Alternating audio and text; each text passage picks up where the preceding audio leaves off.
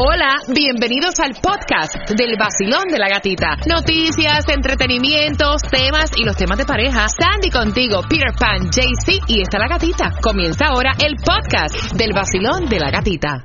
Y lo primero que le quería preguntar, alcalde, es acerca de esa ayuda para pequeños negocios y de esa ayuda también para los residentes abrimos las aplicaciones para negocios pequeños pequeños. Obviamente tenemos fondos limitados, eh, tiene que ser para los negocios que califiquen. Vamos a dar mil dólares para 100 negocios pequeños de la ciudad. Para calificar tienen que ser negocios que tengan cinco empleados o menos, negocios que llevan en la ciudad por lo menos tres años, que tienen una licencia ocupacional activa de la ciudad y que han estado cerrados durante este tiempo de, del virus de, de marzo. Eh, también tienen que haber tenido ganancias de 80 mil dólares o menos. O sea, el objetivo es ayudar a los negocios más pequeños, que son los que más ayuda necesitan en la ciudad. Aparte de eso, también hay otra ayuda para los residentes para que puedan eh, eh, registrarse.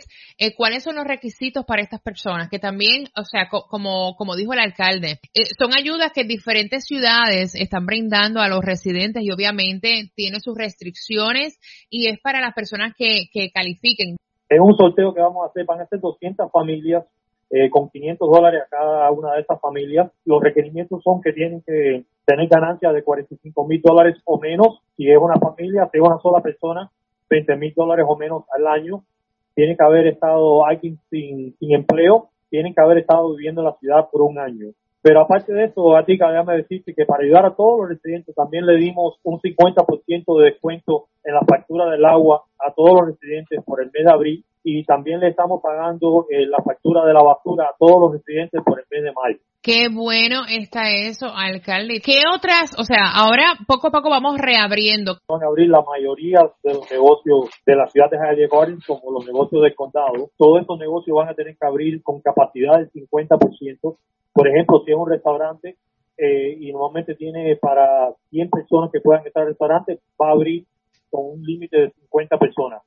Va a ser el 50%, esto va a incluir salones de belleza, baterías, eh, restaurantes, factorías, eh, todos los negocios que no eran esenciales, que estaban cerrados eh, últimamente por el problema del virus. Y estamos siguiendo las restricciones del condado para que hacer sea uniforme y que las personas no se confundan.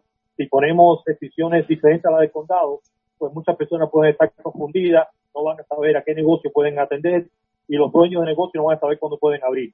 O sea que estamos haciendo lo mismo que hace el condado para que así sea uniforme a través del condado entero. Alcalde, otra pregunta, porque en Hialeah hay multas para quienes no usen mascarillas. Eh, ¿Va a haber algo similar en Hialeah Gardens? Sí, obviamente eh, lo primero que tratamos de hacer eh, con las personas que no tengan mascarilla es educar a esta persona, dejarles saber que tienen que tener una mascarilla.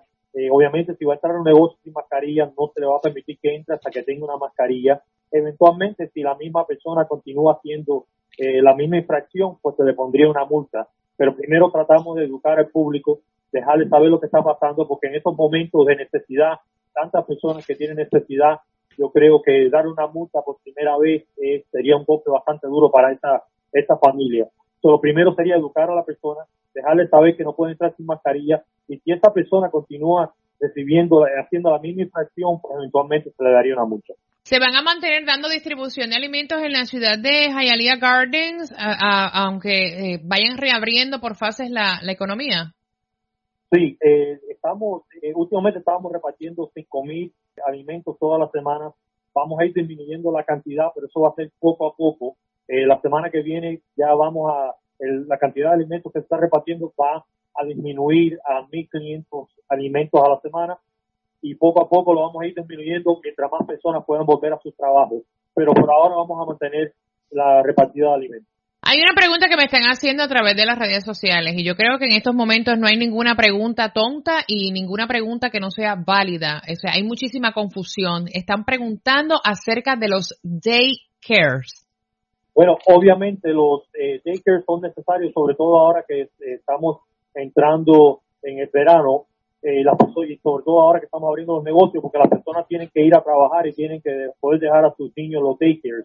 Eh, lo que nosotros podríamos hacer en la ciudad es dependiendo del tamaño del daycare, mientras tengan suficiente capacidad para que los niños puedan estar a una separación de seis pies, dependiendo del tamaño, si el, el daycare tiene tamaño para 100 niños, eh, y pero nada más pueden tener 60 niños separados a 6 pies, pues esta es la capacidad que van a poder tener para abrir. Mire, alcalde, gracias, de verdad, gracias por la oportunidad de conversar con usted. Ha sido un placer, ha sido todo ahí como que pregunta y al grano, me encanta.